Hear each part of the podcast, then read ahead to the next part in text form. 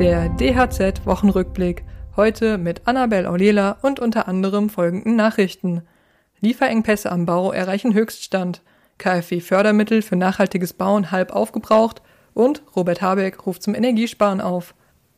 Die Lieferengpässe am Bau erreichen neue Höchststände. Wie aus einer Umfrage des IFO-Instituts hervorgeht, fehlt der Baubranche derzeit so viel Material wie seit 30 Jahren nicht mehr. Besonders knapp sind demnach Baustahl, Bitumen, Ziegelsteine und Dämmstoffe. Durch den Mangel haben auch die Preise für Baustoffe deutlich zugelegt. So liegt etwa der Preis für Betonstahl derzeit rund 80 Prozent höher als noch vor einem Jahr. Ein Großteil der Betriebe im Hochbau berichtet deshalb erst kürzlich die Preise erhöht zu haben. Zudem kommt es besonders im Wohnungsbau aktuell vermehrt zu Auftragsstornierungen. Die Fördermittel des KfW-Programms EH40 Nachhaltigkeit sind nach Angaben des Wirtschaftsministeriums bereits zur Hälfte ausgeschöpft.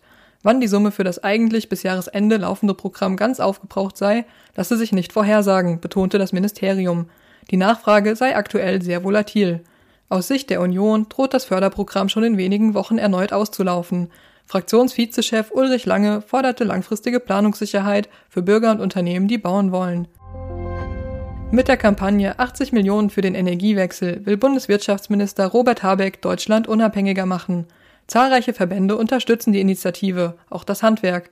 Die Branche könne sich beim Thema Energieeffizienz zum einen bei den Kunden vor Ort einbringen, etwa durch den Austausch von Fenstern und Heizungen, sagte Handwerkspräsident Hans-Peter Wollseifer.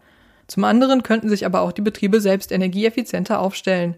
Erneut entfacht wurde eine Energiespardebatte in der Nacht zum vergangenen Donnerstag. Der russische Energieriese Gazprom hat wie angekündigt seine Gaslieferungen nach Deutschland weiter reduziert. Die Wärmewende verändert das Berufsfeld der rund 21.000 Schornsteinfeger in Deutschland.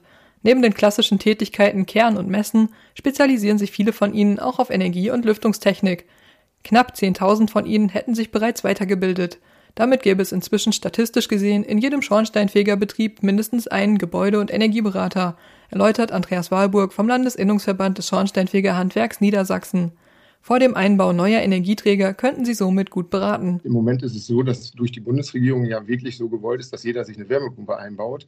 Aber nicht für jedes Gebäude ist eine Wärmepumpe dementsprechend geeignet, weil wir jedes Gebäude bauphysikalisch betrachten müssen. Aus diesem Grunde muss man jedes Gebäude einzeln betrachten, was für Energieträger macht dort Sinn. Schornsteinfeger hätten täglich mehr als 200.000 Kundenkontakte in Deutschland. Die Eigenschaften der Gebäude in ihrem Bezirk könnten sie sehr gut einschätzen, erklärt Wahlburg. Allerdings ist es auch so, dass der Schornsteinfeger in seinem Kehrbezirk, wo er tätig ist, auch die Gebäude bereits kennt und den Energieträger. Und deshalb ist es für den Schornsteinfeger als Energieberater natürlich perfekt, wenn er den Kunden dementsprechend auch betreuen kann als solches. Weitere Nachrichten für das Handwerk sowie praktische Hilfen für Unternehmer finden Sie immer auf dhz.net oder in unserem kostenlosen Newsletter.